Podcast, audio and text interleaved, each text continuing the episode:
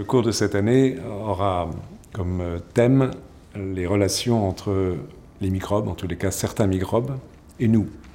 Évidemment, les microbes sont source de maladies infectieuses, maladies infectieuses aiguës, de maladies infectieuses chroniques, et j'évoquerai certaines de ces infections, certains des germes qui en sont responsables, et comment notre système immunitaire cherche à contrôler ces microbes.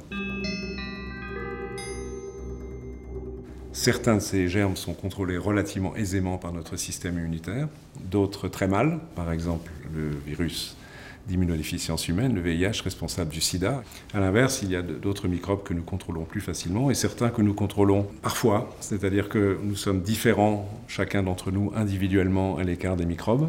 Exemple, la tuberculose, pour 100 personnes qui sont infectées euh, par le bacille de la tuberculose, bactérie, qui vit à l'intérieur des cellules, 10 vont développer une maladie et 90 vont contrôler complètement l'infection, si bien que les personnes ne seront pas malades. Et donc, qu'est-ce qui explique la diversité? Est-ce qu'elle est d'ordre génétique? Elle n'est pas génétique. l'espoir est qu'en comprenant ce qui fait que certains sont résistants et d'autres ne le sont pas, on puisse évidemment améliorer les défenses contre euh, la tuberculose, peut-être développer des vaccins qui soient bien meilleurs que le vaccin actuel, le BCG. Donc ce sont des questions très intéressantes sur un plan fondamental, mais avec un impact majeur en médecine et en santé.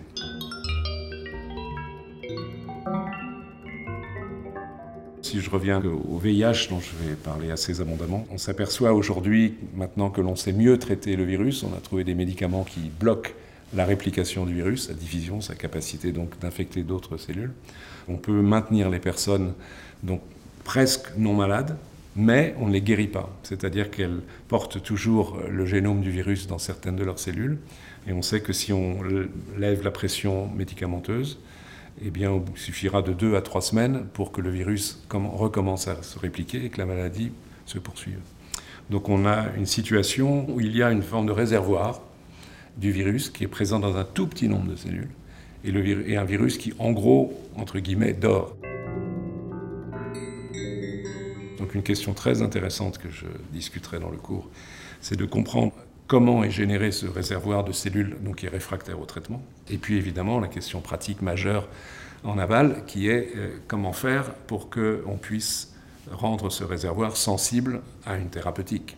Je traiterai aussi le fait qu'il y a une toute petite fraction d'individus, malheureusement très peu, infectés par le VIH, sont capables de contrôler le virus. Alors ils le contrôlent sans en guérir non plus, mais eux, ils ont aussi un réservoir de cellules infectées, mais ce réservoir de cellules infectées reste, entre guillemets, dormant, latent, c'est le meilleur terme, même en l'absence de traitement. On appelle ces personnes, en franglais, des controllers. Donc évidemment, étudier le système immunitaire de ces individus versus les 999 pour 1000 qui ne sont pas bien capables ou pas du tout capables de le contrôler, on conçoit immédiatement que si on comprend cela, on comprendra quelque chose de critique pour mieux traiter cette maladie.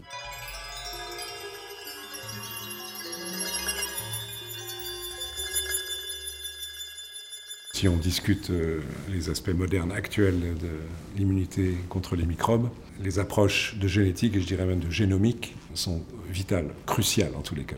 Pour chacun des exemples que je vais aborder, euh, je parlerai systématiquement de ces aspects-là, combinés aux autres approches, l'approche épidémiologique et médicale évidemment dans la description des maladies infectieuses, et les approches ensuite expérimentales, euh, de reproduction de modèles animaux par exemple d'infection. Donc c'est la combinaison des approches qui, je pense, in fine, apporte un maximum d'informations et de compréhension et de réponses aux questions posées, et, encore une fois, qui sont, à mon sens, en tous les cas, des questions pertinentes sur un plan de recherche fondamentale, comprendre les mécanismes de l'immunité contre les microbes, comment notre système immunitaire co-évolue avec le génome des microbes qui sont nos parasites depuis des milliers, voire des dizaines de milliers, voire des centaines de milliers d'années et toutes les implications médicales de ces recherches.